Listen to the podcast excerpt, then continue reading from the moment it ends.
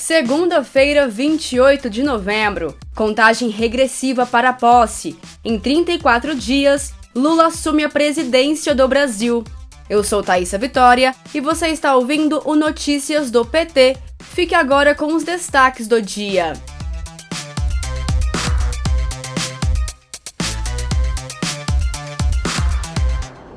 Lula está em Brasília. Nosso presidente chegou neste domingo para participar dos trabalhos da transição de governo. Lula ficou fora por duas semanas.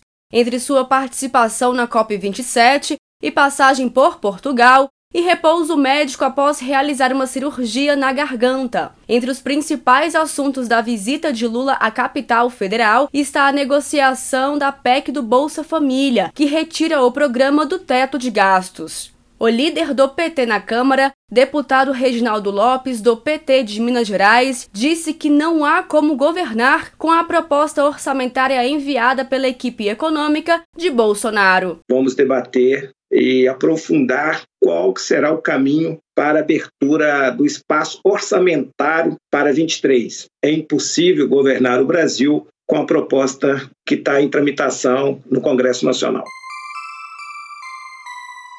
PT na transição.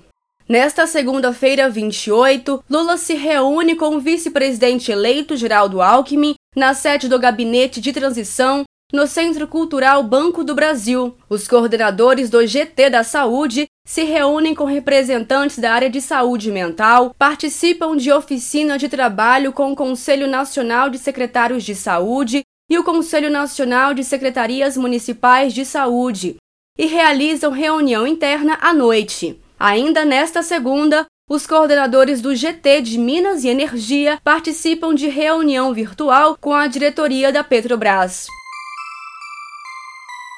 No Brasil de Bolsonaro, mais pobres se endividam para comprar comida e pagar contas básicas, diz pesquisa do Instituto Plano CDE, divulgada pelo jornal Folha de São Paulo. De acordo com o estudo, comprar comida e pagar as contas do dia a dia estão entre as principais razões para a população das classes C, D e E fazer empréstimos ao longo dos últimos meses no país. A PEC do Bolsa Família é urgente e necessária para ajudar as famílias brasileiras a terem dignidade e melhores condições de vida.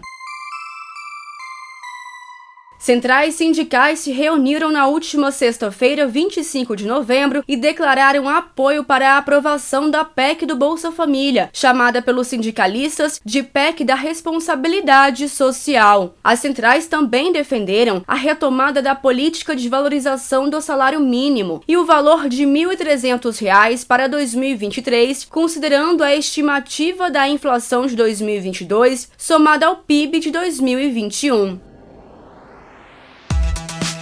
Este foi o Notícias do PT. Ele é diário e está disponível na sua plataforma de áudio preferida. Siga o podcast para receber uma notificação toda vez que sair um novo episódio.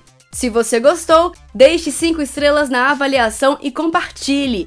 Você encontra mais notícias como estas no portal do PT, em pt.org.br. Muito obrigada pela sua companhia. Até amanhã!